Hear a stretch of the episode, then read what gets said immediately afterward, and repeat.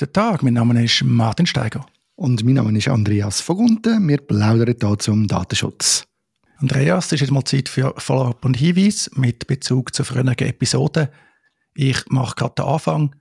Wir haben ja kürzlich über Blue Sky geredet, die Twitter-Alternative, Alternative zu Twitter oder wie es jetzt heißt X im Niedergang. Der Niedergang ist übrigens wirklich spektakulär. Das merkt man vor allem auch, wenn man dort gar nicht mehr aktiv dabei ist, wenn man so von der Seitenlinie her zuschaut.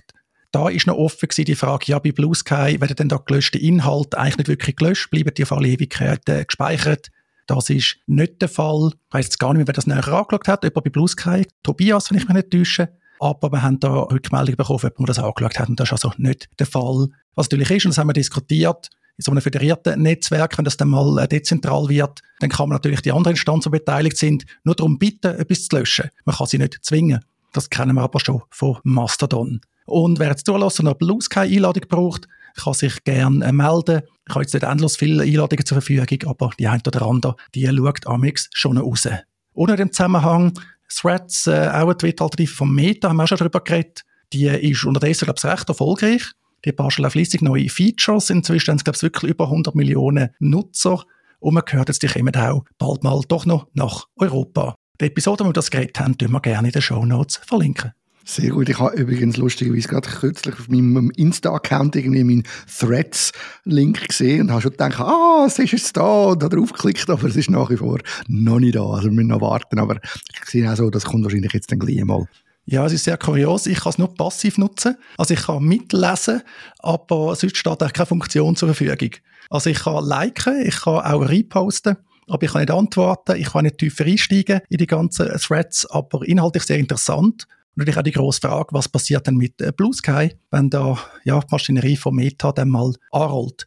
Wobei ich glaube, Meta wird nie so offen können sein wie Blue Sky. Bei Blue Sky ist es auch sehr lästig, weil die halt recht offen sind. Gibt es auch zunehmend zusätzliche Apps, Zusatzdienste und so weiter. Also man merkt wirklich vorhin bei Twitter, dass halt das Experimentierfeld ist für ganz viele.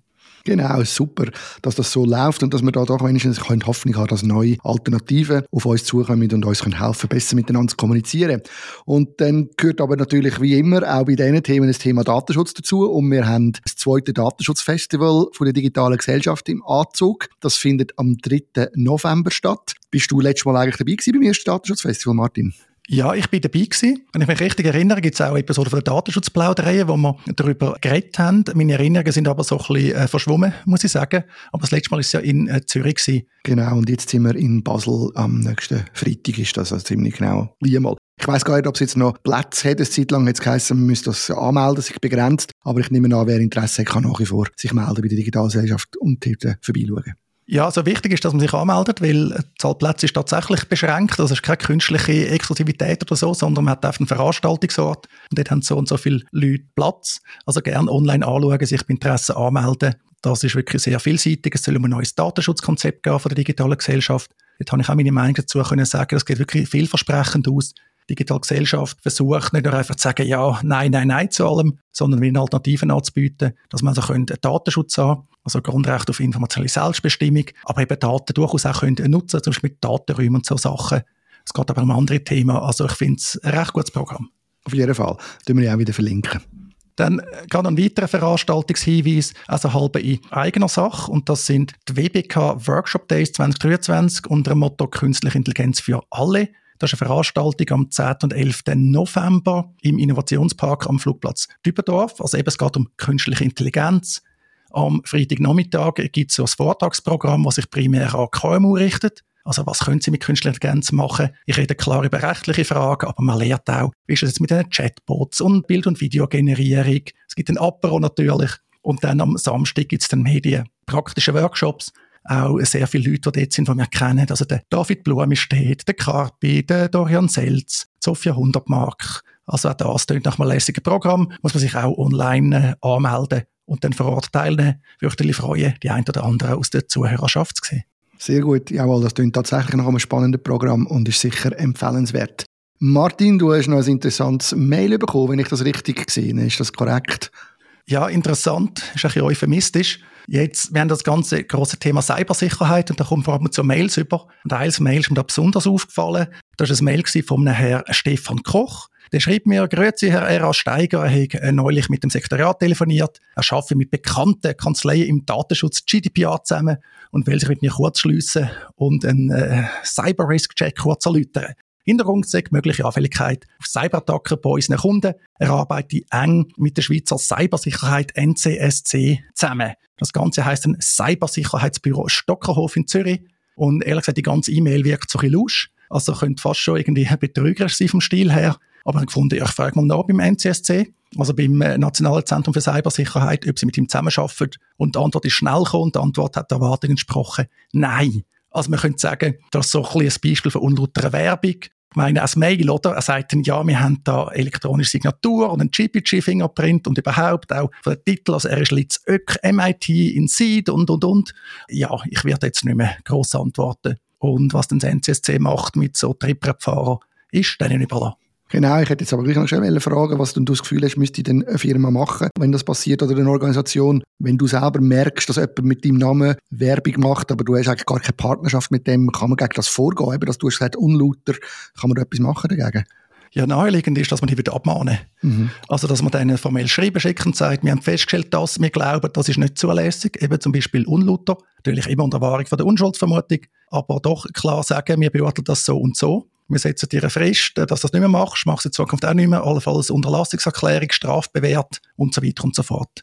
Das ist eigentlich die naheliegende Reaktion, wenn es ihm wichtig äh, genug ist. Weil eben, ich kann mir vorstellen, dass das Ding schon funktioniert. Es sieht auch eigentlich nach einem Newsletter aus, oder? Weil in der Signatur hat es so einen Tracking-Link, wenn man das bei den Newsletter kennt, aber kein Abmeldelink. Also, ja, jedenfalls wirklich höchst fragwürdig, was da läuft. Wir kennen uns aber auch früheren Zeit in der Informatik. Es hat immer so Trittbrettfahrer gegeben. Also, irgendein Thema und Leute, die eigentlich keine Ahnung haben, äh, sind dann da, ja, so ein bisschen grossspurig auftreten und haben dann Projekte landgezogen. Auf jeden Fall. Das ist leider immer ein bisschen so. Da muss man halt immer ein bisschen aufpassen. Das ist korrekt. Unlauter ist Stichwort und unlauter ist natürlich auch aus unserer Sicht gewesen, oder ist, wenn man, wenn man sich als jemand anderes ausgibt, weder das man ist. Also, Identitätsmissbrauch, ein Thema, das wir in einer von unseren letzten Folgen hatten im Zusammenhang mit den Wahlen. Und dort hast du vor, einen Vortrag zu machen, gell, bei der ZAV-Fachgruppe Medienrecht. Ja, den Vortrag habe ich unterdessen schon gehabt, sogar, kann ich sagen. Das ist eine Fachgruppe vom Zürcher Anwaltsverband, also beim ZAV oder ZAF. Jetzt haben wir zusammen auch schon geredet, weißt du, über das Leistungsschutzrecht. ZAF Medienfrühstück oder ZAV Medienfrühstück. Und ja, bei dieser Fachgruppe, wo der Kollege Daniel Glasel leitet, ein bekannter Medienrechtler, dort habe ich über neue Social-Media-typische Straftatbestände geredet. Teil von so einer Reihe zum Medienstrafrecht in der Fachgruppe. Und dort habe ich aus aktuellem Anlass dem neuen Straftatbestand vom Identitätsmissbrauch höhere Priorität eingeräumt. Es ist auch noch um Revenge-Porn, Cyberflashing und Cyberstalking gegangen. Die Folie habe ich veröffentlicht. Wir haben auch wirklich gute Diskussionen gehabt, weil bei den neuen Straftatbeständen merkt man häufig so ein politisiert. Also es fehlt zum Teil so ein bisschen Bestimmtheit. Also auf den ersten Blick, oder sagt man, ja klar, Identitätsmissbrauch jetzt da beim Herrn Klarner gegen Frau Arslan, aber ja, also aus Sicht der Verteidigung gibt es da durchaus Chancen, dass man da äh, eine Verurteilung kann vorbeugen kann. Und natürlich auch aus Sicht von der Staatsanwaltschaft, wenn sie salopp gesagt keine Lust hat, also sie hat da auch Möglichkeiten, dass sie dann nicht ein aufwendiges Verfahren muss führen muss.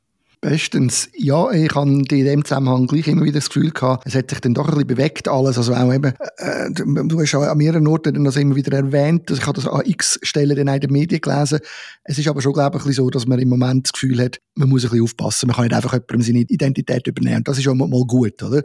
Es muss jetzt nicht gerade zu einer totalen Verurteilung kommen. Irgendwo, ich glaube, es ist schon mal gut, dass die Leute ein bisschen Awareness bekommen haben zu dem Thema, oder?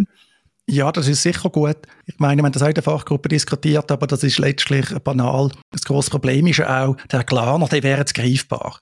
Ja, er hat noch relative Immunität in dem Fall, also die müssen wir noch aufheben im Parlament, aber bei Bedarf ist er greifbar. Aber häufig ist ja bei so Cybercrime, was ja letztlich ist, auch der Fall, dass die Person, die dahinter steckt, nicht bekannt ist. Oder es ist bekannt, sie sitzt im Ausland. Dann kommt man nicht als Ja mit strafrechtlichen Mitteln. Also das bleibt weiterhin sehr, sehr unbefriedigend dass einfach all die gut gemeinten Straftatbestände, ja, dass die dann an der Grenze enden, was die Strafverfolgung betrifft. Das Thema aufgenommen hat auch die äh, Grüne Partei mit ihrem Podcast Swiss Green Briefing, wenn es mir recht ist, die haben dort auch noch etwas erwähnt zu dem ganzen Theater. Ist das korrekt?